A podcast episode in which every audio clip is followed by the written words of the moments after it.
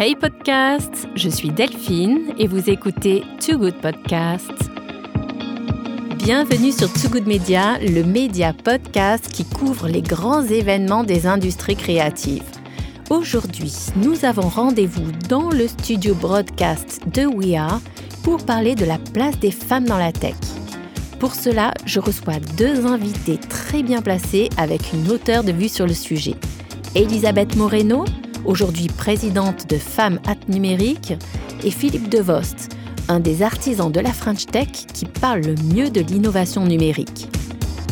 Et j'ai rencontré beaucoup de femmes qui me disaient euh, Madame la ministre, j'apprécie ce que vous faites, mais euh, moi je vous préviens, je ne suis pas féministe. Et quand je leur demandais ce que c'est qu'être féministe, elles me disaient oh ben, ces chiennes de garde qui sont jamais contentes, qui sont contre les hommes, c'est pas du tout ça, être féministe. Être féministe, c'est souhaiter que les femmes aient les mêmes droits que les hommes, que les jeunes filles puissent étudier, aller dans des secteurs dits masculins et que les garçons puissent aussi aller dans les secteurs dits féminins. Si on veut construire demain, euh, si, on veut, euh, si on veut fabriquer des choses, des objets, si on veut construire des routes, si on veut relier les, relier les humains entre eux, y compris depuis l'espace, etc., il faut des ingénieurs. Il ça n'est pas en produisant des discours que ChatGPT produira un peu plus facilement. Le, le discours ne suffit pas. Un épisode Too Good Media en co-branding avec Ludovic Baumgartner, coach et spécialiste en neurosciences, qui anime cette discussion et nous aidera à comprendre les programmes inconscients qui éclairent en partie la sous-représentation des femmes dans la tech et comment les déconstruire. Un échange tellement riche que nous avons enregistré en deux parties. La première a porté sur l'industrie du numérique plus globalement et aujourd'hui nous allons mettre le focus sur la place des femmes. Je vous souhaite une excellente écoute que vous ne voyez pas en fait, puisqu'on est en enregistrement, il n'y a pas de, vidéo, mais ce que vous ne voyez pas, c'est que systématiquement, tout ce qui est dit, à chaque fois, Elisabeth et euh, Philippe prennent des notes pour reposer des questions après. Ce que je voudrais en fait, c'est structurer l'émission en quatre parties. La première, c'est aborder la notion d'égalité et de mixité homme-femme globalement, sans avoir un focus particulier sur la, sur la tech. Mixité homme-femme dans les entreprises, dans la société en général, euh, qu'est-ce que vous en pensez? Et ensuite, quelle est la représentation des femmes dans la tech? Quand on a démarré l'émission, euh, je pensais en fait qu'on avait ce fameux chiffre de 15% euh, et, qu'il était stable et qu'il n'avait pas encore bougé. Et vous m'avez tous les deux sauté dessus en me disant non, il est en train de baisser. Donc ça, j'ignorais et j'aimerais que vous me vous m'expliquiez ce qui ce qu'il en est. Et troisième partie, c'est l'impact que ça va avoir sur l'industrie en termes d'emploi et surtout, et ça j'y suis sensible en fait, c'est en termes d'IA. La notion d'IA, en fait, le sentiment que j'ai, c'est que avec, avec l'IA, on est en train de passer d'une économie de l'attention, puisqu'en fait, les, le temps qu'on passe sur les écrans, c'est quelque chose qui a pour objectif de vendre de la publicité. Euh, Google, les réseaux sociaux vendent du temps d'attention, c'est de la pub. Et on va passer avec l'IA d'une économie de l'attention à une économie de l'intimité. Parce qu'à un moment, l'IA, elle va savoir, elle va me connaître dans mon intimité j'ai plus besoin en fait, d'aller acheter une d'aller acheter une chemise parce que l'IA connaît mes goûts, elle sait où je pars en vacances, elle connaît les goûts de ma copine et de mes amis, elle connaît même la mode actuellement, là l'endroit où je vais aller en vacances, c'est elle qui a pris les billets. Donc euh, j'ai plus à aller faire de la recherche. Et c'est cette notion d'intimité qui va être euh, qui va être fondamentale. Et à partir du moment où une IA est capable de connaître mon intimité, elle est également capable d'influencer mes croyances. Là, on va arriver sur un sujet qui, du coup, est fondamental parce que est-ce que les personnes qui sont à l'origine du développement de ces IA, et là on parle de biais en termes d'algorithmes, euh, et je le dirais directement, est-ce qu'on peut se permettre d'avoir 80% euh, des gens qui développent les IA qui soient des hommes blancs? Euh, Je ne sais pas si ce chiffre est vrai, mais c'est quelque chose qui fait partie de mes croyances. Donc en termes de développement et de biais sur les IA qui arrivent, moi ça me pose un sujet, j'aimerais avoir votre avis. Et la quatrième partie en fait des problématiques à aborder, finalement, je pense que c'est le fond du sujet, c'est la racine en fait, euh, c'est l'éducation. L'éducation au sein des familles, l'éducation au sein des écoles, puisque c'est ce qui va poser les croyances qu'on a derrière. Euh, donc voilà en fait les quatre sujets, euh, enfin, les quatre angles d'attaque pour pour ce sujet, les femmes dans la tech, et on commence avec avec la partie égalité et mixité. toi, Elisabeth, avec les fonctions, qu'est-ce que tu de, de ministre, qu'est-ce que tu as pu observer? Qu'est-ce qui t'a rassuré et qu'est-ce qui t'a inquiété? Ce qui m'a rassuré, c'est que on n'a jamais autant parlé de l'égalité entre les femmes et les hommes euh, que ces dix dernières années. Je dirais peut-être même depuis MeToo, euh, quand on s'est rendu compte que dans le monde entier, y compris d'ailleurs dans des pays de l'Europe du Nord qui sont souvent cités comme des modèles, moi j'ai été extrêmement surprise au moment de MeToo de voir euh, euh, des femmes en Suède dénoncer euh, le sexisme et, et la misogynie dont elles étaient victimes. Et donc on s'est rendu compte tout d'un coup que partout dans le monde, les femmes subissent exactement les mêmes discriminations. Du moment où tu nais jusqu'au moment où, où, tu meurs, tu n'es pas traité de la même manière qu'un homme. Une fille n'est pas traitée de la même manière qu'un garçon. Alors bien sûr, on n'est pas en Afghanistan où on empêche une fille d'avoir accès à l'éducation parce qu'elle est fille. Bien sûr, on n'est pas dans des pays où on peut tuer une femme parce que, euh, soi-disant, son voile serait mal porté. On n'est pas dans un pays où l'excision fait partie de notre culture et de nos traditions. Mais on est dans un pays où, tous les trois jours, une femme meurt sous les coups de son conjoint et de son ex-conjoint. Tous les trois jours? Tous les trois jours. Dans notre pays, une femme meurt sous les coups de son conjoint ou de son ex-conjoint. Sérieux Et très souvent, elle meurt au moment où elle dit à cette personne Je ne veux plus vivre avec toi, je vais partir. Wow. La plupart des féminicides Mhm. ont lieu à ce moment-là. On a de la chance de vivre en France parce que on est dans un état de droit, parce que Emmanuel Macron a eu la bonne idée de décider que l'égalité femmes-hommes serait la grande cause de ces deux quinquennats. Il y a cinq lois qui ont été votées depuis pour protéger les femmes contre les violences, pour protéger les enfants contre les violences, parce qu'il faut savoir qu'un enfant qui est témoin de violences conjugales, plus tard, c'est prouvé scientifiquement, plus tard, il devient victime lui-même ou il devient agresseur. Donc, il y a des dommages collatéraux colossaux. Il y a aussi des hommes qui subissent des violences conjugales, mais c'est moins de 15%. Donc, c'est une grande majorité de femmes. C'est pas moins grave, mais pour autant, Ah, les violences, la proportion est colossale, et les violences sont souvent le fait des hommes. J'ai conscience que notre situation à nous, les femmes, aujourd'hui, est meilleure que celle de nos mères, elle est meilleure que celle de nos grands-mères. Il y a beaucoup de femmes qui sont nées à une époque où elles ne pouvaient pas ouvrir elles-mêmes leur compte en banque, où elles ne pouvaient pas travailler sans l'autorisation de leur père ou de leur, euh, ou de leur mari. C'est dans notre pays. Et ça, ce sont des réalités que beaucoup de gens rejettent, femmes et hommes. Et j'ai rencontré beaucoup de femmes qui me disaient, euh, Madame la ministre, j'apprécie ce que vous faites, mais euh, moi, je vous préviens, je ne suis pas féministe. Et quand je leur demandais ce que c'est qu'être féministe, elles me disaient, oh ben, ces chiennes de garde qui sont jamais contentes, qui sont contre les hommes, c'est pas du tout ça, être féministe. Être féministe, c'est souhaiter que concrètement et pratiquement, les femmes aient les mêmes droits que les hommes. C'est ni plus ni, moins que les jeunes filles puissent étudier, aller dans des secteurs dits masculins et que les garçons puissent aussi aller dans les secteurs dits féminins. Ce qui est important, c'est ce qu'on aime faire. Ce qui est fascinant, en fait, c'est que ça paraît juste évident. Oui, mais c'est pas encore le cas. L'année dernière, j'ai rencontré une électromécanicienne qui m'a dit que quand elle avait dit à son professeur qu'elle voulait devenir électromécanicienne, il lui a répondu c'est pas un métier de fille.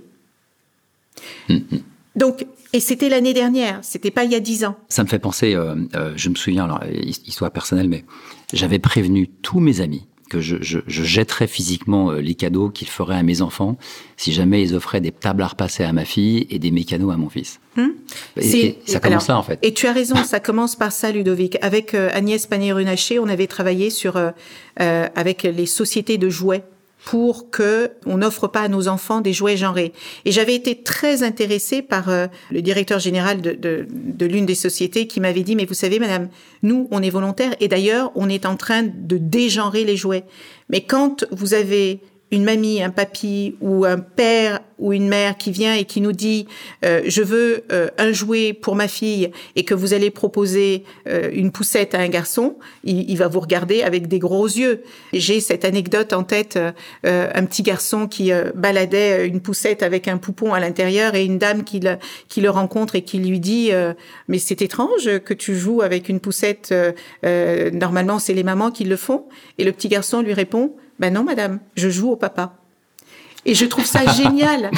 je trouve ça génial parce qu'en fait, on est tellement stéréotypé, on est tellement biaisé, on a tellement de préjugés qui sont liés à nos éducations. Et encore une fois, moi, je ne suis pas pour blâmer, pour critiquer, pour jeter euh, la pierre. C'est pas ça du tout mon propos. Mon propos, c'est juste de prendre conscience de tous les biais dont nous sommes porteurs parce que tout le monde à ses propres biais et ses propres préjugés.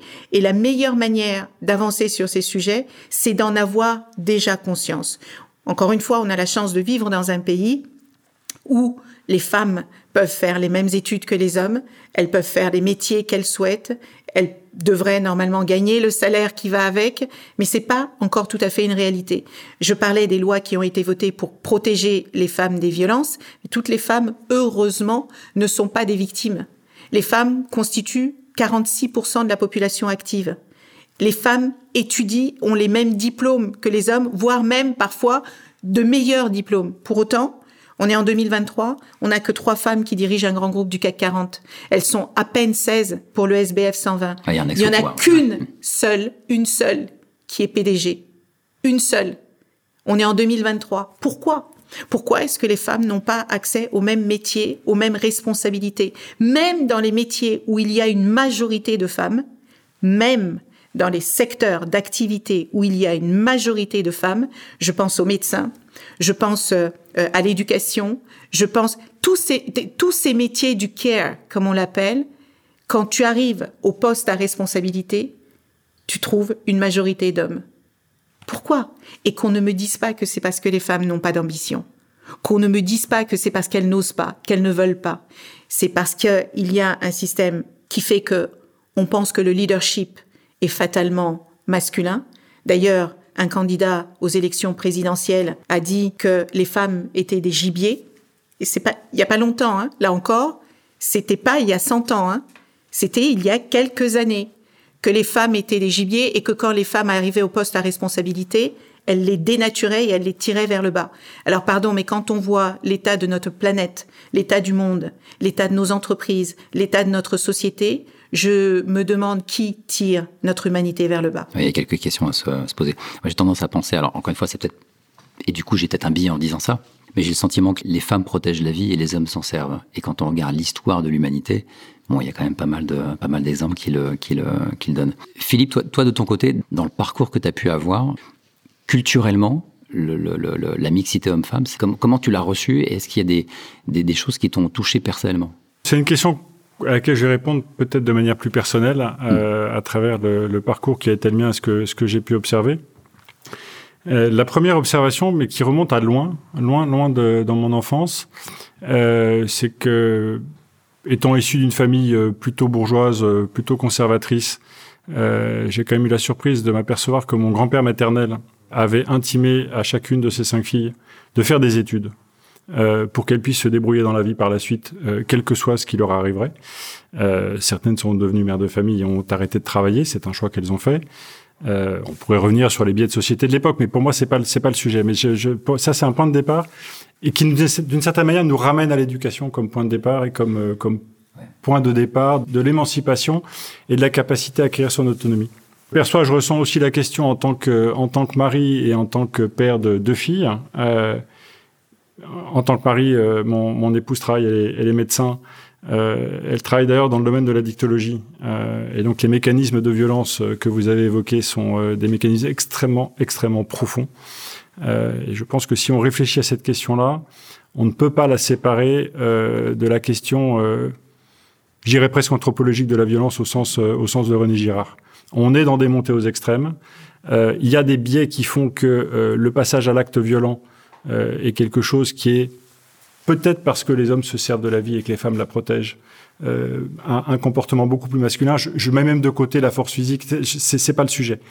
Euh, il n'empêche que ces structures de violence euh, lorsqu'elles ont lieu devant des enfants, les marquent et reproduisent, et c'est ce que vous disiez tout à l'heure. Par la suite de mon, dans mon parcours, j'ai été évidemment dans des environnements qui étaient très masculins, parce que les environnements d'ingénieurs tels que ceux qu'on a connus chez France Télécom euh, étaient très masculins. Il y avait, il y avait déjà, j'avais déjà un certain nombre de, de camarades qui, qui, intégraient le corps des télécoms, mais ils étaient une minorité. certaines ont fait des, des, des parcours extraordinaires. je vais pas citer de nom, mais enfin, vous en avez quelques-unes qui sont en situation de très grande responsabilité chez Orange aujourd'hui.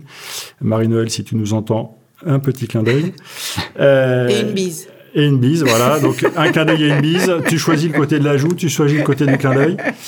Et, et j'ai par la suite évolué dans des startups qui sont des environnements euh, qui jusqu'ici étaient encore extrêmement, extrêmement masculins.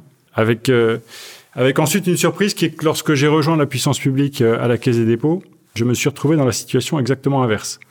En étant le seul homme en position de direction euh, dans, un, dans un environnement qui était excessivement féminin. Et c'est là que j'ai compris l'enjeu euh, qui est pour moi l'enjeu fondamental, qui est celui de la mixité. Puisque dans les deux cas, lorsque vous constituez des, des cohortes ou des groupes euh, sociaux ou des groupes professionnels qui sont euh, en charge d'un objectif ou d'un projet, si vous vous privez de la moitié de, de, de la moitié de l'humanité dans, dans, dans, ces composantes, vous avez des biais de comportement qui sont de nature très différente. Euh, je me suis jamais senti en minorité, euh, je me suis jamais senti en risque. En revanche, j'ai observé des modes euh, de discussion, d'échange et de prise de décision euh, qui étaient radicalement différents, euh, substantiellement différents de tout ce que j'avais pu, de, tout ce que j'avais pu observer. Et pour terminer aujourd'hui sur le monde de, l'éducation, il serait intéressant, j'ai absolument pas les chiffres en tête, mais de regarder quel est le taux de mixité de la population qui, à mon sens, est déterminante dans l'éducation nationale, qui sont les conseillères et les conseillers d'orientation. C'est un bon point. Mais c'est un, un point éminemment important.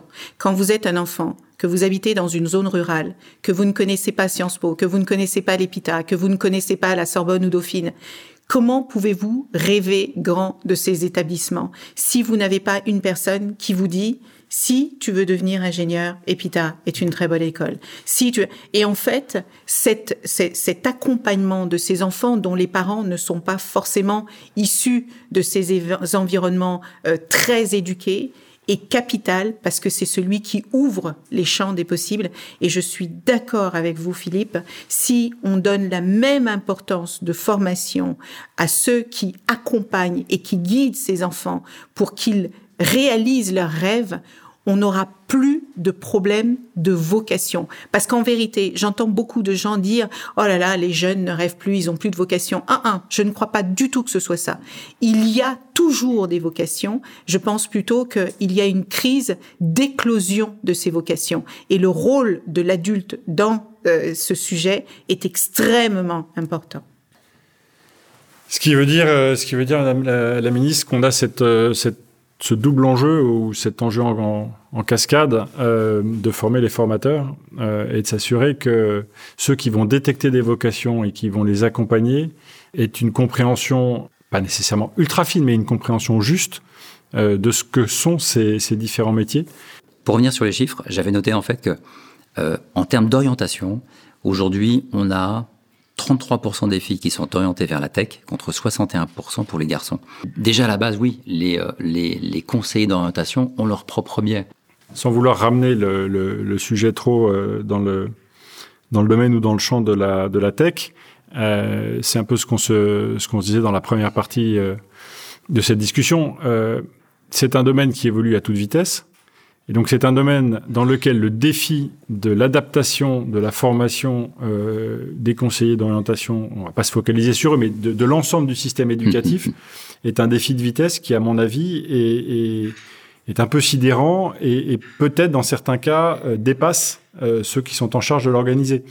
Euh, puisque les, les, les repères, les, les, futurs métiers dont on dit souvent qu'on ne les connaît pas tous, etc., évoluent à toute vitesse. Moi, je le vois très très bien, euh, encore une fois, à l'EPITA, on est obligé à la fois, si, si, je veux mettre, entre guillemets, sur le marché euh, des diplômés à l'état de l'art de ce que sera l'informatique dans 5 ans, personne ne sait aujourd'hui ce que sera exactement l'informatique dans 5 ans. Ça veut dire que je dois revoir en permanence le les programmes ouais. et les syllabus de cours. Et dans le même temps, euh, je dois m'assurer que leur formation sera complète, euh, que leur diplôme à, à Bac plus 5 sera euh, valide, reconnu, Et, donc, on est en permanence en train de jongler entre euh, les mois qui viennent, euh, l'adaptation de ce que sont nos formateurs, c'est-à-dire les profs, euh, aux, matières qu'ils vont devoir enseigner qui n'étaient pas enseignées l'année avant. Les contenus, oui. Ouais. Et tout ça sur un continuum d'obtention d'un diplôme en cinq ans. Et moi, j'ajouterais à ça, parce que tu parlais de, oh, tu disais qu'on on, on dirige vers les métiers de la tech que 30% des femmes. Je crains que un, ces 30% n'y restent pas. Donc déjà, le chiffre est catastrophique quand tu penses que le, numérique est en train de changer le monde et il est en train de nous changer en tant qu'être humain. Notre comportement change avec le numérique. Les usages, les, usages du numérique fait que, en tant qu'être humain, nous changeons notre manière de communiquer, de voir le monde, de nous voir, de nous estimer, d'avoir confiance en nous, etc., etc. Donc déjà, le fait qu'il exclut 50% euh, de la population, c'est problématique. Mais au-delà de ça, il faut savoir que l'un des métiers qui va être le plus en vogue dans les années à venir, c'est la, la cybersécurité. Tu sais combien il y a de femmes? Aujourd'hui, je dirais, allez, 14%. 10. 10. Alors, justement, euh, je, je, je, je, vais dessus. Euh, la représentation des femmes dans la tech. En, en 1980, on, disait qu'il y avait 35% de femmes dans la tech. Euh, et aujourd'hui, j'ai vu un chiffre qui était de l'ordre de 14 à 15%. Et là, vous m'avez tous les deux sauté dessus en me disant, ce chiffre n'est pas stable, il régresse. Mmh. Malgré tout ce, qui, tout ce qui est mis en place en termes de communication, de, de prise de conscience, euh, euh, d'associations qui, qui bougent. Pourquoi ce chiffre ne bouge pas? D'abord, et ça c'est toi qui me l'as appris, Ludovic, pourquoi 70% des projets de transformation dans les entreprises échouent? Parce que ça n'est pas la connaissance qui te fait bouger, ce sont tes croyances et tes habitudes. Et on a apporté la connaissance, mais on n'a pas changé les croyances et les habitudes. Donc il manque une partie du travail dans ce qui a été fait. La deuxième chose, c'est que on retient 10% de ce que l'on sait, 10%, et 90% de ce qu'on expérimente. Hmm? Hmm. Si tu n'as pas suffisamment de jeunes filles, de parents, de professeurs, d'entreprises qui expérimente la puissance de la féminisation des métiers du numérique, on n'y arrivera pas. Euh, je répète sans arrêt cette citation d'Einstein parce que je trouve qu'elle est tellement vraie dans notre comportement humain. Il n'y a que les fous qui répètent inlassablement les mêmes actions en espérant des résultats différents. On répète depuis 20 ans. Moi, j'ai travaillé dans la tech pendant 20 ans. On répète inlassablement les mêmes actions on sait qu'elles ne fonctionnent pas, mais on ne les change pas. Tant qu'on ne changera pas nos croyances et nos habitudes, tant qu'on n'expérimentera pas le côté positif de davantage de mixité, de parité et de diversité sur un sujet qui est en train de transformer le monde, on n'y arrivera pas. Donc pour moi, la formation, la formation, la formation, l'apprentissage sont clés. Il y, a, il y a une chose qui me semble fondamentale, c'est que la tech, à un moment, on est dans, on est dans le temple de l'innovation. On cherche en permanence à créer des choses nouvelles, à faire de la rupture. Non pas en termes d'hommes et de femmes, mais en termes d'énergie féminine et d'énergie masculine. L'énergie féminine, c'est la source de la créativité. C'est la création. Euh, si à un moment je veux avoir des gens qui euh, sont force de proposition, qui vont m'amener de la rupture, euh, qui vont m'amener de, de l'innovation, finalement, euh, autant aller puiser là où l'énergie est la plus, euh, la, plus, la plus solide pour faire de la création, de la créativité, c'est l'énergie féminine. Ça, c'est, euh, alors encore une fois, il y a peut-être un, biais là-dessus, mais c'est, un avis que, un avis que je prêche. Toi, toi, Philippe, dans les rangs d'Epita, qu'est-ce que tu observes? Les jeunes qui arrivent en première année, deuxième et jusqu'à la cinquième année, comment ils se comportent entre eux?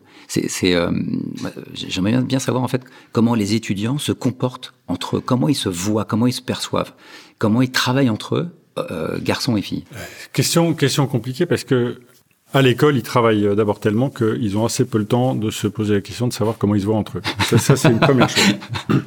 C'est peut-être une des raisons de la valeur du diplôme. En tout cas, en tout cas, ils travaillent. J'espère qu'ils s'amusent aussi un peu. Alors, ils s'amusent. Oui, ils s'amusent aussi. Ils s'amusent en travaillant, mais ils s'amusent. Non, non, ils s'amusent aussi. Euh, alors, il y a comme dans toutes, euh, dans toutes les écoles post-bac, il y a vraiment deux, deux grandes phases. Hein. Il y a la, le cycle préparatoire, euh, dans lequel ils sont encore très jeunes. Euh, une grande partie d'entre eux sont mineurs. Ce qui veut dire, sans, sans, détailler, mais je pense qu'on se comprendra que les décalages comportementaux entre les garçons et les filles à cette période-là sont encore très grands. Mm. Et qu'on se doit, dès le cycle préparatoire, de protéger entre guillemets les jeunes filles qui ont rejoint l'EPITA, puisqu'elles constituent une minorité. Cette, cette différence s'estompe en, cycle ingénieur, d'abord parce qu'ils ont gagné en maturité, ensuite parce qu'ils ont appris, euh, précisément comme le disait euh, Madame la Ministre tout à l'heure, euh, ils ont appris en expérimentant. la pédagogie de l'hôpital est quand même connue depuis 84 pour cette très grande place mise à la pratique et comment dire, le faire étant au cœur de l'apprendre et au cœur, de, au cœur du savoir. Il y a toujours un petit biais contre lequel on est en train de, de, lutter avec un succès croissant, qui est un biais de légitimité. Euh, et qui est un bien, à mon avis, qu'on retrouve également en entreprise et dans d'autres dans, environnements, qui sont euh, tu es là parce que tu es une fille. Euh, il te reste à faire tes preuves. Mm. Alors que nous, on est là parce qu'on a fait nos preuves et, euh, et on va continuer. Ce biais-là, on, le corrige, euh, on le corrige progressivement de manière tout simplement très factuelle, en montrant dans le suivi de la progression des étudiantes notamment dans la première année du, cycle ingénieur, qui est cette année très, très exigeante, très intense, et dans laquelle ils vont monter en puissance euh, toutes et tous de manière considérable. On montre simplement à qui veut le regarder euh, que les écarts, de, les moyenne entre les, filles et les garçons sont euh, assez nettement à l'avantage des filles. Et que du coup, ça devrait, euh, et ça incite euh, certains garçons à travailler un peu plus en s'apercevant qu'en fait, elles ne sont pas là parce que ce sont des filles. Euh, c'est eux qui sont en risque de pas être euh, encore là si euh, ils s'y mettent pas. Parce en fait, ça, ça fait partie des, euh, pardon, des, interviews que j'ai pu regarder en préparant l'émission. Quand on écoute des, des, euh, femmes dans la tech, dans, des, équipes de développement, elles disent avoir une pression personnelle parce que finalement, elles représentent les femmes et que si à un moment elles se plantent sur euh, le, la programmation d'un serveur, bah finalement c'est que toutes les femmes derrière sont mauvaises en programmation. Et puis c'est l'effet de minorité. Pardon, mais c'est l'effet de minorité. Tu prends Christelle Heidemann, elle est patronne d'Orange. Tu prends euh, Catherine McGregor, qui est patronne, directrice générale d'Engie. Bah, en fait, ce genre de femmes, évidemment qu'elles ont une pression sur leurs épaules que les autres hommes n'ont pas. Pourquoi? Hmm. Elles sont que deux. Il y en a euh, trois avec Excel euh, Mais en fait, quand tu es en minorité, tu dois prouver deux fois plus pour qu'on ne te tu portes le groupe. Et tu dois prouver deux fois plus pour qu'on ne te taxe pas justement de favoritisme et qu'on ne dise pas ah bah t'es là parce que t'es une femme les femmes qui arrivent à ce genre de poste moi j'ai une infinie admiration pour elles parce qu'elles doivent toujours faire trois fois plus pour mériter leur place. Et c'est pour ça que, pour certaines, le pont est tellement immense qu'elles ne veulent même pas y aller. Et il faut prendre conscience que euh, ce genre de choses nous coupe de talents extraordinaires. C'est évident. voilà. Et, c'est, et, je crois véritablement que c'est un drame. Et c'est bien euh, que Epita mette un focus particulier pour accompagner et aider les jeunes filles pour pas qu'elles se découragent. Parce que imaginez-vous, messieurs, si vous êtes dans un environnement hyper mais où il y a que des femmes et où en permanence on vous regarde en vous disant ça va, c'est pas trop dur, tu crois que tu vas y arriver, mais même si tu as confiance ah, en toi, assez vite, à un moment donné, tu t'en vas. Et eh ben c'est exactement ce qui se passe aujourd'hui. Même les 30% de femmes qui rentrent dans le milieu de la tech n'y restent pas parce que un Là, des, des blagues débiles, vaseuses, euh, dont à un moment donné, t'en as juste marre de la charge de travail et des horaires de travail, parce que le, numérique est un monde où euh, le travail est assez intense. Il y a aussi le fait qu'à un moment donné, t'as pas envie qu'on te regarde comme un quota. T'as pas envie, t'as juste envie qu'on respecte tes compétences, ton expérience, ton savoir, tes diplômes, etc., etc. Et aujourd'hui, on n'en est pas encore là.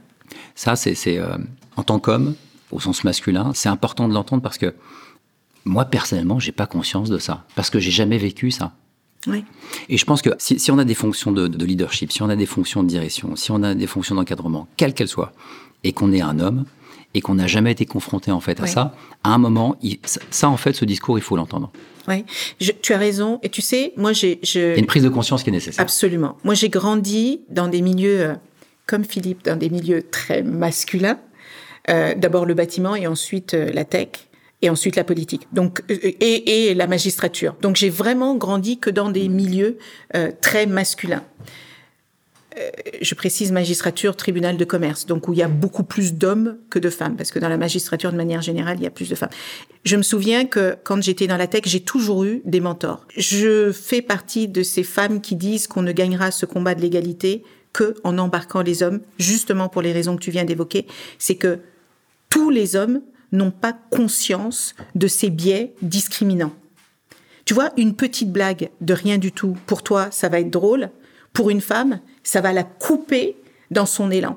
Et en fait, tant qu'on ne prendra pas le temps d'expliquer, de raconter pourquoi c'est blessant, pourquoi ça nous touche, pourquoi ça nous empêche d'avancer, on n'y arrivera pas. Et à chaque fois que j'ai eu des mentors, j'ai fait du reverse mentoring. C'est-à-dire parce que quand tu fais du mentorat, il faut toujours avoir quelque chose à donner. Tu ne peux pas que recevoir. Et je proposais à ces hommes qui avaient de très grandes responsabilités dans les entreprises de leur parler de ce que c'est qu'être une femme dans une entreprise d'hommes. Et si on fait davantage ça, si on partage, si on discute sereinement, on arrivera à se comprendre parce que aucun père, aucun mari ne voudrait voir sa fille maltraitée dans son milieu professionnel. Aucun. Eh ben, si on traite les femmes et les filles de nos environnements quand, comme on voudrait que les femmes de nos environnements soient traitées, crois-moi, le problème sera réglé très rapidement. On, revient effectivement sur les, sur les croyances. oui, Je voudrais rebondir sur deux, deux, trois points rapidement. Vous mentionniez le, le mentorat, je crois qu'on en avait parlé euh, en début de discussion, euh, ce qui a été mis en place dans le monde de la cyber, notamment avec les cadettes de la cyber, est absolument indispensable pour aider ces, ces jeunes filles qui sont euh, à peine 10% euh, à faire leurs armes, que ce soit d'ailleurs dans des institutions militaires ou civiles, peu importe. Je pense que le mentorat a, a un deuxième avantage qui, qui, permet de créer un pont entre les générations. Absolument. puisque L'hypermasculinisation euh, de la tech et de certains secteurs ne date pas, euh, ne date pas d'hier. Elle, elle, remonte à bien plus loin. Et, et quand tu disais tout à l'heure, euh, tu parlais des, des 30% dans les années 80. Si on remonte encore avant, il faut se souvenir, euh, et peu de gens le savent, mais euh, de, de, cette, cette séparation qui a été faite assez tôt entre le logiciel et le matériel. C'est pas un hasard si on dit software et hardware. Hardware, c'est ce qui est difficile. Et donc, c'était pour les mecs. Software, la programmation, c'est facile, absolument, c'est soft, c'est facile, non. et donc c'était dévolu aux femmes. Et c'est comme ça, et ça fait le, ça fait le raccord avec ces quelques films qui sont sortis sur, euh, sur ces femmes qui programmaient dans les années 60, parce que c'était un truc pour les filles. Ça vient de là. Absolument. Extraordinaire. Ah, waouh! voilà. et, et, et, et, au passage, et c'est un, un, petit clin d'œil dans le monde du jeu, euh, à quel point le monde du jeu était devenu euh, genré. Il suffit de se souvenir du terme Game Boy. Game Boy, ouais. Voilà. Exactement. Et ce qui, alors, j'étais dans cette situation d'ignorance que tu évoquais tout à l'heure, Ludovic, et moi j'ai reçu ça en pleine figure en disant je n'y avais jamais pensé, et effectivement, euh, c'est débile. Euh, je peux pas terminer sans un hommage, euh, puisqu'on a, on a évoqué euh, trois femmes qui sont en position de, de direction générale ou de présidence. Euh, je voudrais quand même qu'on évoque la pionnière, qui était Isabelle Cocher, qui s'est retrouvée seule oui, pour le coup euh, du début Isolée, à la fin du oui. début à la fin de son oui. mandat euh, et pour laquelle j'ai une très très grande admiration personnelle. Euh, que et je puis, partage. Moi, je vais ajouter à ça parce que c'est tellement juste ce que Philippe vient de dire. Au début du numérique, il y avait des femmes. Oui, oui. Ada Lovelace est née avant Alan Turing. Quand on parle aujourd'hui du numérique, on pense d'abord à Alan Turing. Mais c'est grâce aux travaux d'Ada Lovelace qu'Alan Turing a pu avancer lui-même. Euh, le Wi-Fi a été inventé par une femme comédienne, Heidi Lamar. Valérie Thomas, Catherine Johnson, sans qui euh, la NASA n'aurait pas fait euh, tous les travaux qui ont été faits pour aller sur la Lune, etc. Le, numérique a basculé entre les mains des hommes dès lors qu'il est devenu une sphère de pouvoir. Et, et c'est pour ça que la question de hardware, software, elle est tellement... Elle, enfin, L'histoire raconte toujours d'où on vient. Et le fait que au début il y avait des femmes, que dans les années 80 il y avait encore une parité presque parfaite, et que aujourd'hui en 2023 on est basculé euh, avec des femmes en minorité, c'est parce que on a compris que le numérique était devenu un lieu de pouvoir et les femmes sont systématiquement exclues des lieux de pouvoir. Donc ça veut dire que tout le sujet autour duquel on est en train de tourner, encore une fois, ça reste une question de pouvoir. Alors, en termes d'impact sur l'industrie, on dit aujourd'hui que la croissance du marché va demander à peu près 50 000 emplois par an dans, euh, dans le digital numérique tech. Et qu'on arrive à produire 25 000 potentiellement candidats sur le, marché. Donc déjà, en fait, aujourd'hui, on ne produit que la moitié des, des besoins. Est-ce que, mais question, question bête, s'il y avait plus de femmes qui se dirigeaient vers la tech, déjà, est-ce qu'on pourrait remplir et, et répondre aux besoins du marché? Euh, Bien sûr. Et qui, et qui va s'amplifier. Évidemment. S'amplifier. qui, qui est-ce qui disait ça? Le secrétaire général des Nations Unies disait que les femmes sont le talent pool le moins exploité au monde. On est 52% de la population mondiale. Donc il y, a un réservoir énorme. Mais il y a, mais il y a 50 000 études hum, hum. qui ont été faites sur ce sujet. D'abord pour dire que les environnements où il y a, je sais que tu as posé la question à Philippe, mais cette question-là, à chaque fois, elle me fait bondir. D'abord, on sait que les, les environnements plus divers sont plus innovants, plus créatifs, plus intelligents. Mathématiquement, ça a été prouvé par mille et une manières. Un. Deux, une société équilibrée est une société qui se porte bien. Notre société aujourd'hui est totalement déséquilibrée. Que ce soit en termes de mixité, de parité ou de diversité. Ah, mais D'ailleurs, tu quel... prends les mots, on parle de minorité. Les femmes sont la seule majorité traitée comme une minorité. C'est totalement absurde. Oui, les éléments de langage sont pas les bons. Les, mais la manière dont on dit les choses en dit long sur notre capacité à donner aux femmes la place qu'elles méritent. Bah. C'est pour ça que je suis allée, euh, euh que j'ai accepté la proposition d'Henri Dagrin de prendre la présidence de Femmes at Numérique. Parce que, encore une fois, ça fait 30 ans qu'on en parle, 30 ans. Dans les pays européens, ça fait 30 ans qu'on en parle. Et tu sais quoi? Aujourd'hui, des pays qui sont moins développés économiquement, technologiquement, techniquement que les pays européens ont davantage de femmes qui sont dans le numérique. On a perdu tout, notre, toute notre avance et aujourd'hui, on est dépassé par des pays qui sont partis après nous. Faut se poser les bonnes questions à un moment donné parce que c'est une question de performance et de compétitivité. Ah bah, il y, a un enjeu sur, sur, l'industrie. On parlait de croyances tout à l'heure. En fait, les éléments de langage participent à la programmation de nos croyances. Donc euh, ça, euh, c'est évident. Donc Philippe, euh, ton avis sur le marché, qu'est-ce qu'on, est-ce qu'on produit assez de candidats aujourd'hui? Euh, et, tu vois, en fait, quand je le dis, c'est que je dis candidat et candidate. Euh, est-ce qu'on produit assez de main-d'œuvre euh, C'est quoi la croissance du marché? C'est quoi la visibilité que tu as là-dessus? Oui, on peut en produire plus, pour reprendre tes termes. Mais pour ça, il faut qu'il y en ait plus qui ait envie. Et pour qu'on ait plus qui ait envie, euh, il faut déjà euh, susciter des vocations d'ingénieurs au sens large, parce qu'assez souvent, ils ont ça dans le, dans le sang, mais leur désir, ce qui fait qu'ils vont investir dans leurs études pendant cinq ans après le bac, c'est je souhaite devenir ingénieur et je souhaite me développer, développer une carrière d'ingénieur euh, et faire toute une trajectoire professionnelle euh, de plusieurs dizaines d'années en tant qu'ingénieur. Donc, on ne peut pas complètement dissocier, en tout cas au, cas d'espèce euh, de l'informatique, on ne peut pas complètement dissocier euh, ce dont nous avons besoin en termes de vocation euh, de la disposition générale, l'état d'esprit général des élèves euh, du secondaire à devenir ingénieur. Alors oui, il y a un réservoir, effectivement, totalement inexploité, très peu exploité. Moi, j'ai une nièce qui est ingénieure en, en, travaux publics. Elle voulait, elle voulait le faire. Elle a été accompagnée, encouragée par ses parents parce que qui lui ont dit mais si c'est ta vocation, vas-y. On te prévient juste, ça risque d'être un peu difficile, non pas parce que le métier est difficile, mais parce que tu vas être dans un environnement difficile, euh, notamment parce que tu seras, très en minorité. Mais ils l'ont accompagné, ils l'ont soutenu. Mais encore une fois, encore faut-il susciter ces vocations d'ingénieur et rappeler euh, à une époque où beaucoup de, beaucoup de jeunes se représentent assez peu ce que c'est que le monde du travail et ce que leur rappeler que les ingénieurs, ils ont une caractéristique intéressante de mon point de vue, que ce soit en informatique ou ailleurs, ce sont ceux qui font. Hmm. Et si on veut réparer la planète, si on veut construire demain, euh, si on veut, euh, si on veut fabriquer des choses, hmm. des objets, si on veut construire des routes, si on veut relier les, relier les humains entre eux, y compris depuis l'espace, etc., il faut des ingénieurs. Il y a, ça n'est pas en produisant des discours que ChatGPT produira un peu plus facilement. Le, le discours ne suffit pas. Les éléments de langage ne suffisent pas. Le fait de commercer est important parce que sans commerce, il n'y a pas de vente, sans vente, il n'y a pas de vie d'entreprise. Mais à la base, au départ, encore faut-il savoir ce qu'on ce qu'on vend, ce qu'on achète. Euh, et ce sont des objets qui ont été fabriqués. Et on revient à la culture. Et, et, qui ont été conçus, qui ont été pensés pour répondre à des besoins ou à des enjeux ou à des défis.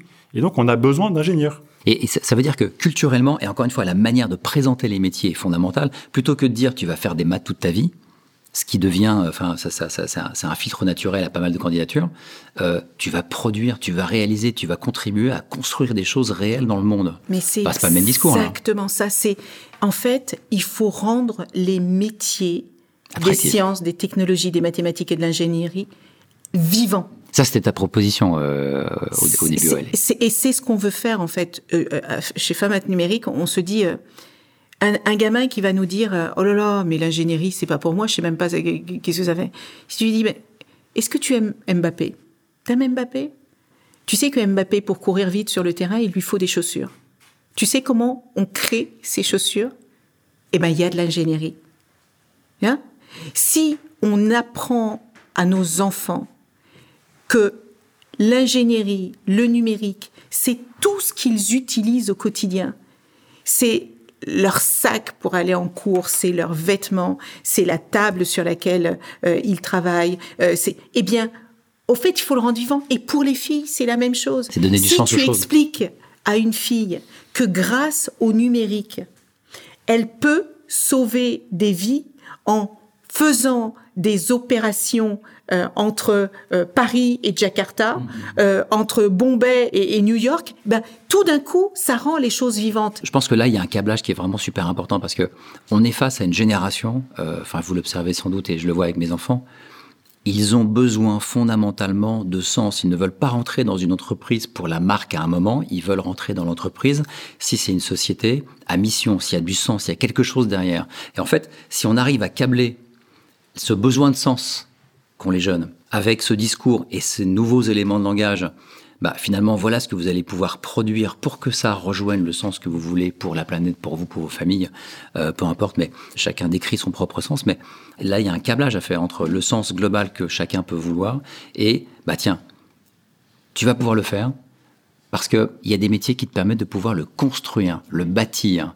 Et ça, c'est pas genré, ça. C'est juste une question de sens et, d'envie. C'est d'autant, c'est d'autant plus, plus flagrant dans le monde de l'informatique que, comme je le disais un peu plus tôt, euh, c'est un des rares domaines dans lesquels euh, le seul obstacle qu'il y ait entre euh, ce que tu as décidé de faire et le fait que ce que tu as décidé de faire existe et fonctionne et opère et change la vie, les comportements, la manière de faire d'un tas d'autres gens, le seul obstacle, c'est toi et uniquement toi, et donc ce que tu as appris à faire et ce que tu sais faire, euh, dans le fait d'apprendre en faisant. C'est quand tu apprends en faisant, non seulement tu retiens beaucoup mieux euh, ce que tu as à faire, mais en plus, tu découvres que tu en es capable. Tu découvres que ton action a un impact. Euh, et tu prends confiance en toi. À chaque étape de ta progression, quand tu es bloqué, il y a des humains qui sont des assistants qui vont venir, pas faire le truc à ta place, mais juste te dire Ludovic, tu regardes le sujet par, par ce, par ce biais-là. C'est pas le bon biais. Essaye, essaye un autre angle. C'est ce que tu disais, c'est apprendre à essayer. Apprendre à essayer et apprendre à et ne pas avoir peur d'échouer. Ne pas avoir peur d'échouer, mesure, pouvoir mesurer euh, sa progression et découvrir un jour que tu as fait. Mm. quand il se retourne encore une fois euh, après cette première année incroyable euh, du, du, du, du, cycle ingénieur, ils se disent, bon sang, mais je maîtrise 5-6 euh, langages de programmation. Mm. Voilà tout ce que j'ai réussi à faire. Je ne m'en sens, je ne on m'aurait dit ça au mois de septembre, euh, je ne l'aurais jamais cru.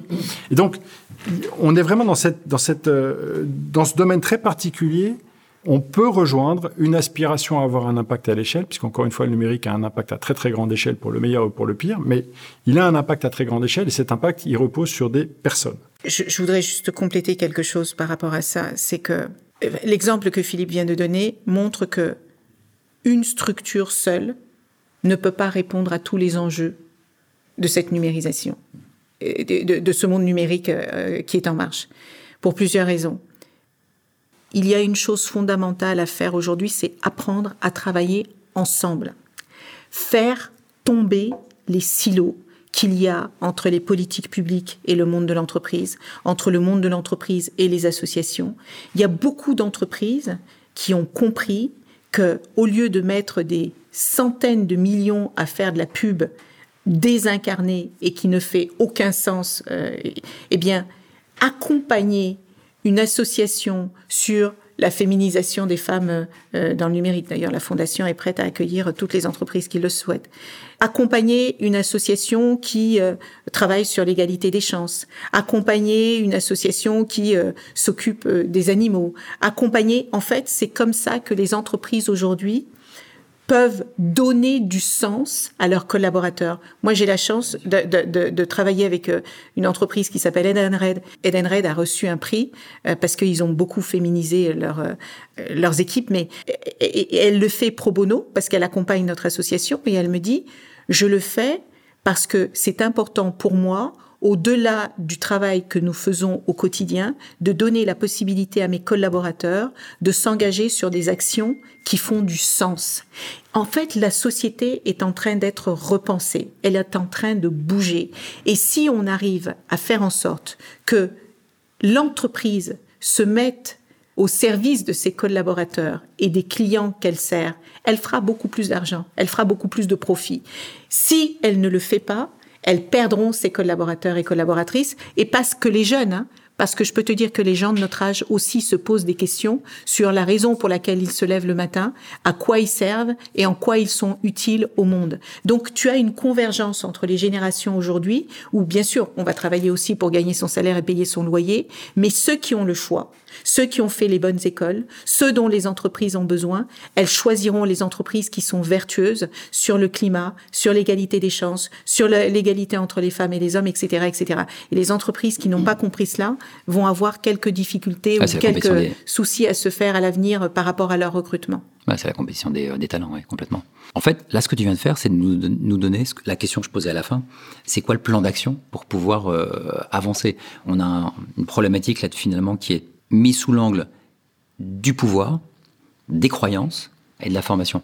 Donc là, en fait, ce que tu proposes, enfin ton plan d'action, c'est à un moment de bridger les entreprises, les associations. Et ce que je comprends, c'est que plutôt que de faire, et encore une fois, c'est vertueux, il faut, il faut pas arrêter, mais plutôt d'avoir une logique qui est uniquement promotionnelle sur le produit l'usage, etc., c'est en étant euh, investisseur dans une association, d'une part, ça permet de contribuer à l'association et son, son objectif.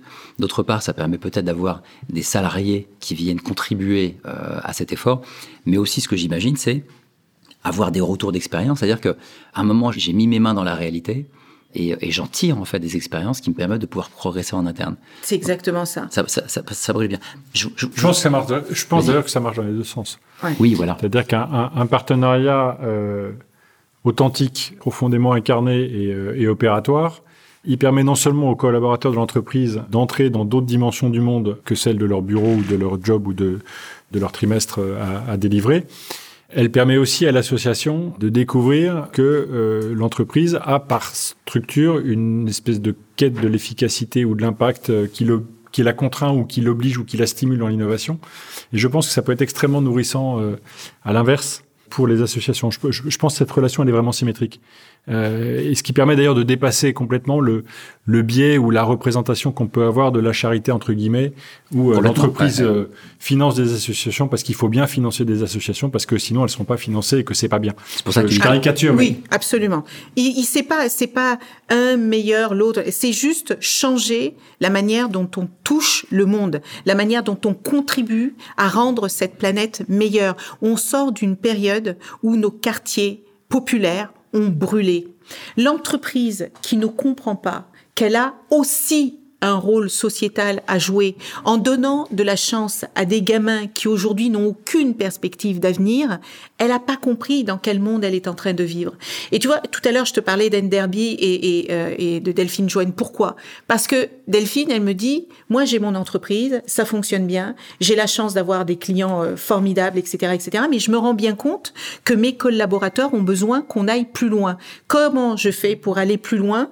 Euh, Il y a des choses que je ne sais pas faire. Eh ben toi, tu as créé une association qui sait faire ce que je ne sais pas faire, et je vais t'aider à le faire parce que moi j'ai les moyens financiers, toi tu les as pas. Et l'autre chose qui me tient extrêmement à cœur, bah, évidemment, la présidence de Femmes numérique aujourd'hui me permet de le faire, c'est comment on fait prendre conscience à la société qu'elle a besoin des femmes et que les femmes ont davantage à lui apporter aujourd'hui que ce qu'elles ne font. Et que si on leur permet de s'épanouir, c'est toute la société qui y gagne, c'est les femmes, c'est les hommes, c'est les enfants. Puis la troisième chose, et ça j'en suis intimement convaincue parce que j'ai été dans ces responsabilités-là, si on parvient à euh, faire comprendre à nos leaders, qu'ils soient politiques ou économiques, qu'ils doivent changer la manière dont ils prennent les décisions pour n'oublier personne sur le bord de la route, que ce soit les personnes qui vivent dans les zones rurales, que ce soit les personnes qui vivent sur les territoires ultramarins, dans l'hexagone, que ce soit des personnes jeunes ou des personnes seniors, que ce soit des personnes de toutes les couleurs qui représentent notre société,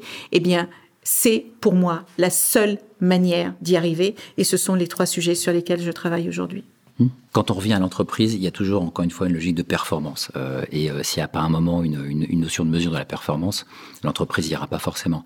Et dans, cette logique vis-à-vis des, des, équipes, euh, des salariés, je pense que il faut pas sous-estimer la fierté que quelqu'un peut avoir de dire, moi, dans mon entreprise, je peux travailler sur tel sujet, c'est un projet transversal, euh, via euh, un projet en interne, via une, association, mais cette espèce de fierté, et là on revient en fait à la marque employeur, et du coup il y a une réelle euh, ambition euh, euh, monétisable pour l'entreprise, de se dire je suis fier de mon entreprise, elle a du sens, et euh, j'ai une stimulation, j'ai une envie qui est, qui est supérieure à quelqu'un qui vient juste faire ses 8 heures. C'est une source de rétention des talents, et c'est une source d'attractivité euh, extérieur. Parce que quand tu dis que tu soutiens, je sais pas, l'hôpital Foch parce qu'il a fait la première greffe euh, de l'utérus à une femme, bah, tu sais pourquoi tu soutiens cette structure. Oui, il y a une espèce de fierté. Et il y a un chiffre également que j'adore, que j'aime beaucoup, c'est que une personne managée de manière très traditionnelle et ordinaire vaut une personne. Ok, une personne qui est stimulée, inspirée, qui travaille dans une entreprise avec euh, avec du sens, qui est vraiment mais totalement incarnée, elle vaut 2,44. Et oui. C'est-à-dire que c'est c'est plus du double. Absolument. Parce que l'énergie, la motivation et la stimulation quotidienne qui est mise est complètement incroyable. Donc euh, il y a d'une part la fierté à travailler pour l'entreprise, donc la bonne réputation, mais également en fait, enfin très concrètement, c'est la productivité. Enfin à un moment, enfin je reviens à une logique de performance. L'entreprise va en avoir besoin. un chiffre? 40. Alors euh, le Gallup depuis euh, une dizaine d'années mesure l'engagement des salariés dans 38 pays, dont euh, euh, les 27 euh, européens. Tu sais quelle est la position de la France? Vas-y. 36 sur 38. 36e sur 38 pays. Alors je sais que Et c'est on est surprise. un peu plus pessimiste que la moyenne, mais tu comprends bien que si tu n'as ne serait-ce qu'un quart de tes collaborateurs qui sont sincèrement engagés, tu vois l'impact que ça a sur la productivité et sur la rentabilité à long terme. Donc il faut comprendre que c'est pas juste pour être gentil qu'il faut faire ça. C'est pas une question de, de morale ou d'éthique, même si c'est aussi une question de morale et d'éthique. C'est aussi une question de survie dans le long terme pour les entreprises. Il faut absolument qu'on change le sens et le rapport au travail. Philippe, t'as- Oui, moi, je, je voulais ajouter un, je voulais ajouter un point ou pas un point de vigilance, mais en tout cas un point de, un point de réflexion. Tu as utilisé tout à l'heure l'adjectif incarné que j'ai trouvé intéressant parce que il vient me chercher sur euh, cette question de la fierté aussi dont on a parlé. Euh, c'est très important que la fierté soit institutionnelle, qu'elle soit collective, qu'elle puisse permettre de démultiplier euh, le fonctionnement de, de l'entreprise. C'est très important, on l'a vu, euh, de travailler à l'échelle pour essayer d'avoir le plus d'impact possible. Moi, je pense qu'il faut pas occulter pour autant le, le qualitatif. Les moyens financiers sont super importants pour changer les choses. C'est la base Les éléments de langage sont super importants pour changer les choses. Mais il faut pas oublier le qualitatif qui va se jouer euh, à des niveaux plus personnels et à des niveaux de l'ordre de l'expérience. Moi, je pense que euh, que ce soit du côté du dirigeant, s'il incarne euh, le soutien à un projet, euh, en, en allant pas faire que une photo, euh, euh, mais, mais en, en- en y mettant, en, en y consacrant réellement du temps. Et si on valorise euh, l'expérience personnelle telle qu'elle se joue euh, euh, dans des rencontres, dans des coopérations concrètes, qui vont mettre aux prises des personnes, euh, qui vont se, se transformer mutuellement parce qu'elles vont, elles vont avoir accès à des réalités qui ne sont pas les leurs, qui ne sont pas les leurs propres. Euh, je pense que c'est un des, un des piliers fondamentaux euh, de, cette, de cette démarche, y compris dans ce qu'elle peut avoir parfois de plus dérisoire en termes d'efficacité. c'est- C'est-à-dire un exemple. L'exemple de euh, la personne qui, euh, parce qu'une entreprise, euh, on va- on va prendre, on va prendre euh, l'exemple euh, euh, d'un soutien à l'hôpital Foch, euh, quand des collaborateurs de l'entreprise vont aller sur le terrain ou vont passer, ne fût-ce que quelques heures ou quelques minutes avec des patients, vont aller rencontrer des personnes qui sont concrètement aidées par ces démarches-là Absolument. Et non pas uniquement des foules ou euh, des, des ensembles de personnes.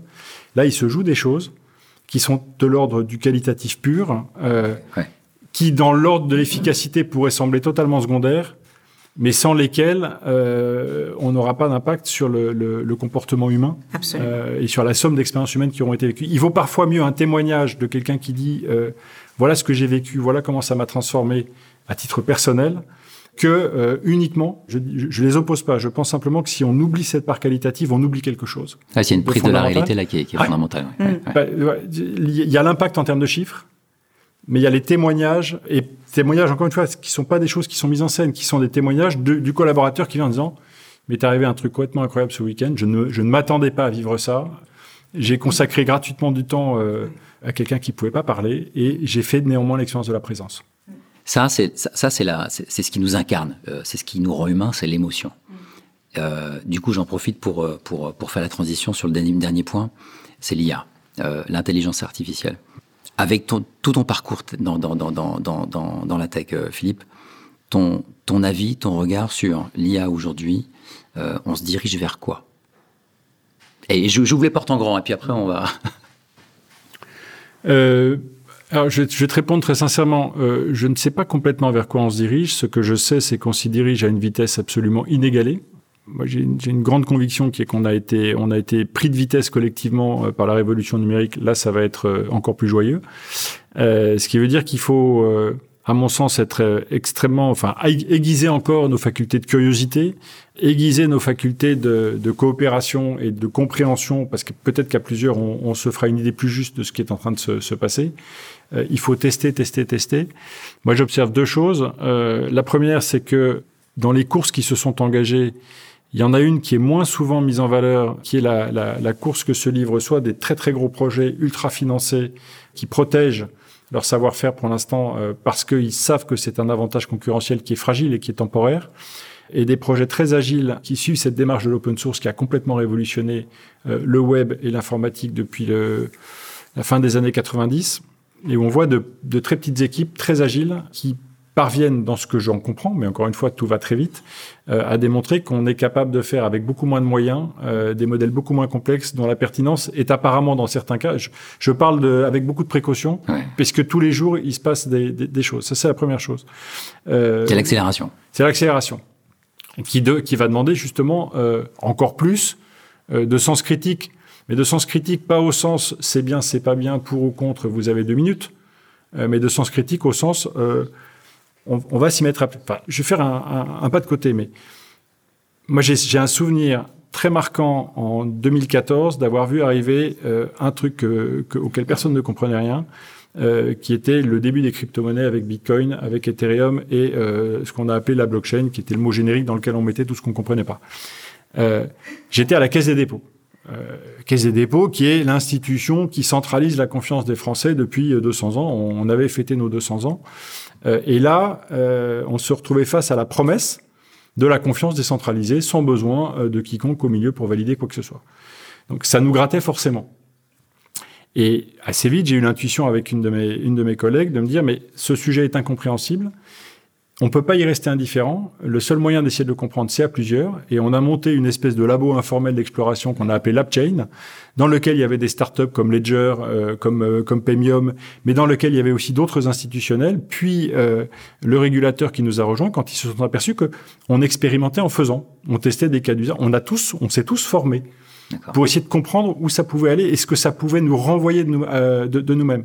Euh, il y a aujourd'hui des, des, un projet comme Archipel, typiquement, qui est issu, lointainement, c'est un descendant lointain, mais de ces travaux-là. Je pense qu'on a, on, est invité à faire la même chose, euh, c'est-à-dire à, à, expérimenter euh, à partir de cas d'usage, à le faire avec des, des partenaires qui soient très très différents de nous, très différents de, de l'environnement dans lequel on est habitué à opérer, parce que s'il y a que comme ça qu'on sortira du pour ou contre, du c'est bien, c'est mal, du c'est foutu, c'est pas foutu.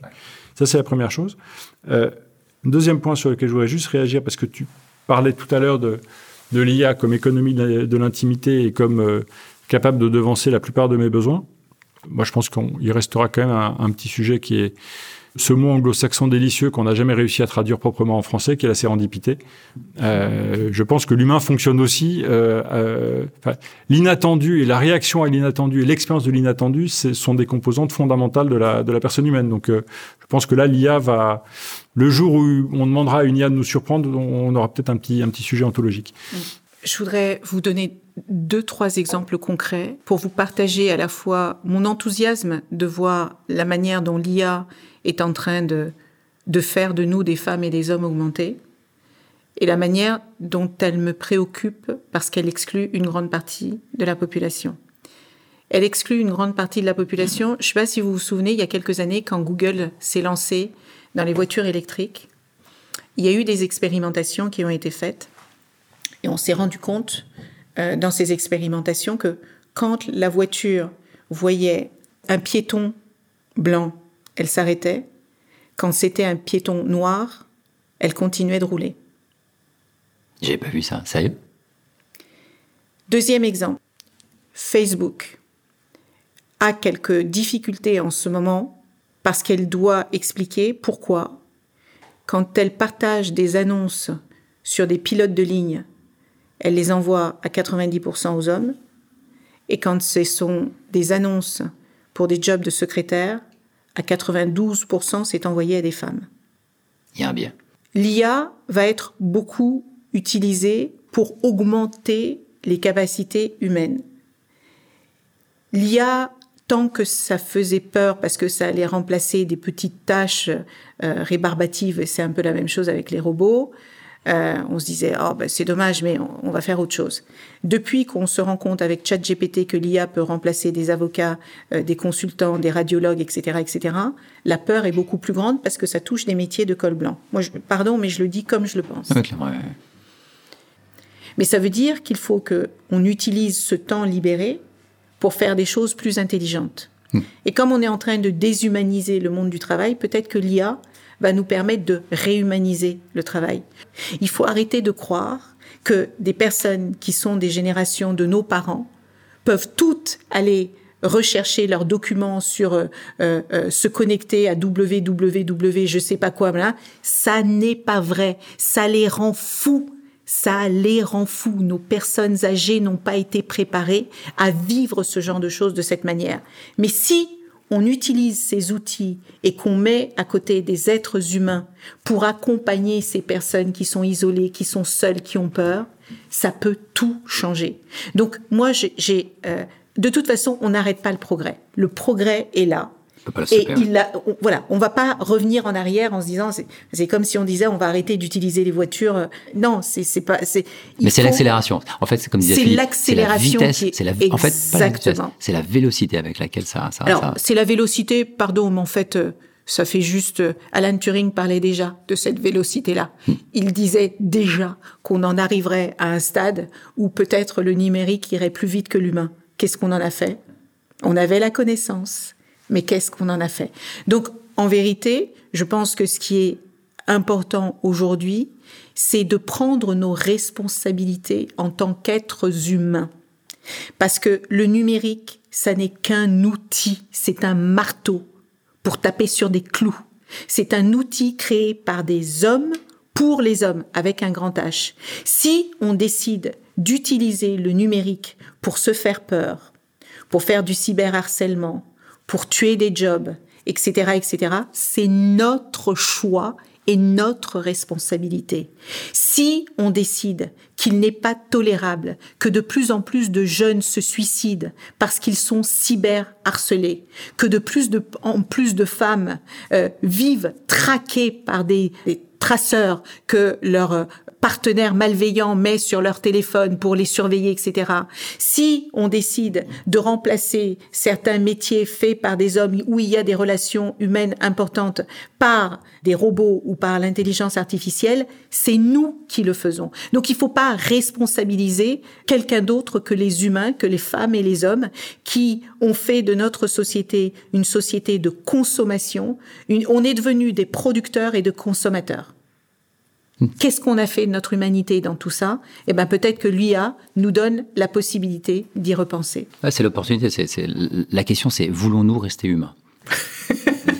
Turing, Turing, Turing avait raison, euh, certes, mais ce qu'il avait, enfin, ce qu'il n'avait pas vu, ou en tout cas ce que nous ne pouvions pas voir, parce que nous étions, euh, nous observions le monde à l'époque euh, à un rythme dans lequel plusieurs générations consécutives faisaient face à la même réalité. Je, je, je rappelle, hein, euh, l'écrit, euh, l'écrit se déploie à travers 330 générations humaines, Gutenberg à travers 35.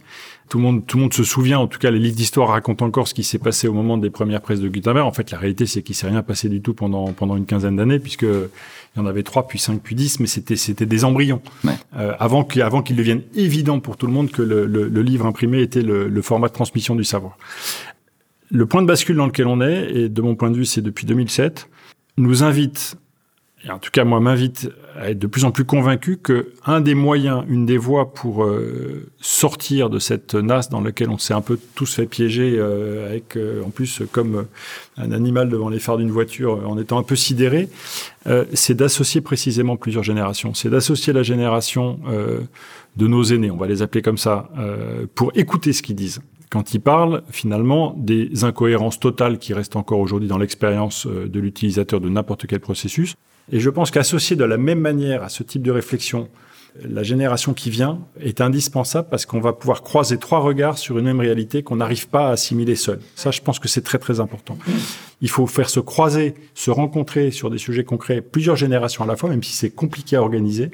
D'une part, et d'autre part, il faut donner toutes leurs chances voire même euh, valoriser tous ceux qui ont un projet, une idée, euh, qui veulent le faire, même s'ils ne sont pas dans les cases. Ils ne sont pas dans les codes. Parfois, on dit il n'est pas dans les codes, elle n'est pas dans les codes. En fait, c'est dans les cases.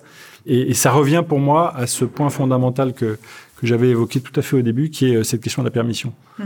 Plus on se donnera la permission d'essayer de travailler ensemble dans un cadre qui soit euh, un cadre respectueux, légal, anthropologique, tout ce qu'on veut. Enfin, il ne s'agit pas d'en faire fi, mais donner la permission à des profils, à des talents qui ne sont pas dans les cases.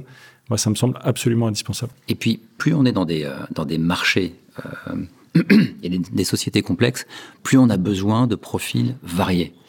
Favoriser la capacité à pouvoir être différent. Et je pense qu'on est en train de rentrer dans, une, dans un mode de fonctionnement sur le marché de l'emploi ou des compétences qui est un peu celui du Lego. Euh, une entreprise, en fait, va aller chercher des compétences à l'extérieur, mais juste sur la durée d'un projet. Et on n'a jamais vu autant de freelance aujourd'hui et des gens qui sont extrêmement talentueux et qui ne veulent pas être salariés. Mmh. J'intervenais à la NDRH, l'Association nationale des, des, des, directeurs des ressources humaines, il y a ouais. quelque temps. Et je leur dis, il faut qu'on arrête de parler de, de, de pénurie de talents.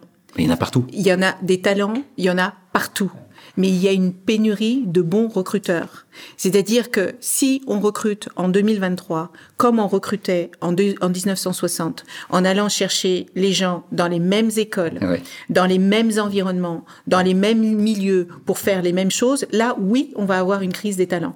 Mais le monde est aujourd'hui tellement complexe, tellement diversifié, euh, tellement incertain, tel, qu'il faut adapter nos manières de recruter. Et ce qu'on valorisait en termes de capacité de hard skills et de soft skills euh, il y a 20 ans n'est plus du tout d'actualité. Et c'est une question de résilience pour notre nation. Encore une fois, on ne peut pas laisser sur le bas-côté des gens qui ne rentrent pas dans les cases. Et quand tu parles en fait de recruteurs, c'est exactement le même sujet qu'on a évoqué tout à l'heure avec les conseillers d'orientation euh, à l'école. Exactement. Euh, donc du coup, j'en profite pour la conclusion. Euh, et avant la conclusion, cette dimension générationnelle. Une chose qui m'a toujours frappé, c'est que avant, les anciens étaient les sachants. C'était nos anciens qui avaient la connaissance. Et on se dirigeait vers eux pour savoir, pour apprendre. Et un peu cette notion de mentorat. Avec le digital, avec l'Internet, il y a une rupture absolument colossale qui s'est créée, c'est que les anciens sont devenus les ignorants. Et ça, ça a créé en fait une espèce de rupture colossale. Ça, l'arrivée d'Internet, c'est ce qui a créé en fait cette rupture entre, entre les générations. Nos anciens qui étaient les sachants sont devenus les ignorants. Et ils ont été considérés comme tels parce qu'ils ne sont pas capables d'aller sur un clavier. Mais c'est une erreur. Ah, mais est, on est d'accord que c'est une erreur. C'est une erreur et, et ça, et, et, je veux rebondir sur ce que disait Philippe tout à l'heure. C'est pas parce que tu as une connaissance que tu comprends l'information que tu as entre tes mains. Et, et c'est pour ça que la question de l'intergénérationnel est essentielle. Tu sais pourquoi? Rien, absolument rien, ne remplacera jamais l'expérience. Internet n'a pas d'expérience. L'expérience est intransmissible. On est, on est, on est d'accord, effectivement. Je vais réagir à ce que tu disais sur l'ignorant parce que j'ai une vieille, euh, vieille histoire, mais qui m'a beaucoup marqué. En deuxième fois dans cette discussion qui est cité mon grand-père maternel, euh, je lui ai raconté un petit peu ce que je faisais. Il me dit, écoute, je comprends rien à ce que tu fais, mais j'ai l'impression de ce que tu m'expliques que Internet permettrait de diffuser la connaissance et permettrait de rendre accessible des choses euh, euh, bien au-delà de, la zone géographique. Je, dis oui, c'est ça. Il me dit, ben, parce que euh, il était en train de terminer la restauration d'un monument historique. il me dit, mais est-ce que tu crois que du coup Internet permettrait de rendre ce, monument qui est du XIIe siècle, le, le, rendre accessible, pour être découvert par d'autres qui ne sont pas... J'ai dit, oui, oui, bien sûr. Bien sûr. Et puis ensuite, on est passé à autre chose. J'ai réalisé le site internet à la mano et quelques mois après, pour son anniversaire, je lui ai entre guillemets offert en disant voilà, vous avez. Mais c'est lui qui avait eu cette intuition. C'est lui qui avait vu ce que permettait de faire en profondeur euh, le web en termes d'accès, d'ouverture de l'accès à la connaissance. Mm. Ouais. Le comment, il savait pas, mm. mais à la limite, c'était pas important. Et donc, c'est, je pense que c'est là qu'il faut probablement euh, dissocier la, la, connaissance et la, souvent ce qu'on associe à nos anciens, mais je pense que c'est vrai, euh, la, la, sagesse et la sagesse, elle est, elle, est, elle est, le fruit, comme le disait Madame la ministre, de l'expérience. On en revient à ce qu'on disait tout à l'heure. Comment est-ce que nous allons nous réhumaniser avec tout cet espace que nous offre le numérique et Internet? Réaménager le sens de l'effort. Mm. Et de l'apprentissage. Mm. Oui, avec ce, sur les, sur les, les, professions, certaines professions de col blanc euh, qu'évoquait la ministre tout à l'heure, cette grande interrogation, euh, mais qui, qui, est déjà euh, examinée, scrutée par un certain nombre de professions euh, intellectuelles. Je pense, on va prendre l'exemple simplement des, des professions juridiques tout le modèle euh, du cabinet d'avocats, je parle sous votre contrôle, euh, repose sur euh, l'arrivée de très jeunes collaborateurs qui pendant deux ans, trois ans euh, vont, euh, pardonnez-moi l'expression, bouffer du cas euh, pour apprendre à aller chercher, pour se forger leur intuition, développer leur sens critique, mais qui effectivement, dans la plupart des cas, font des tâches qu'une IA générative bien entraînée sur un modèle juridique peut réaliser en une demi-seconde. Mm la question et la tentation pour le cabinet est de se dire bon bah je vais arrêter de recruter trois générations, enfin trois trois années consécutives de, de petits jeunes qui euh, me plombent mon modèle économique et je vais directement euh, interroger ces IA.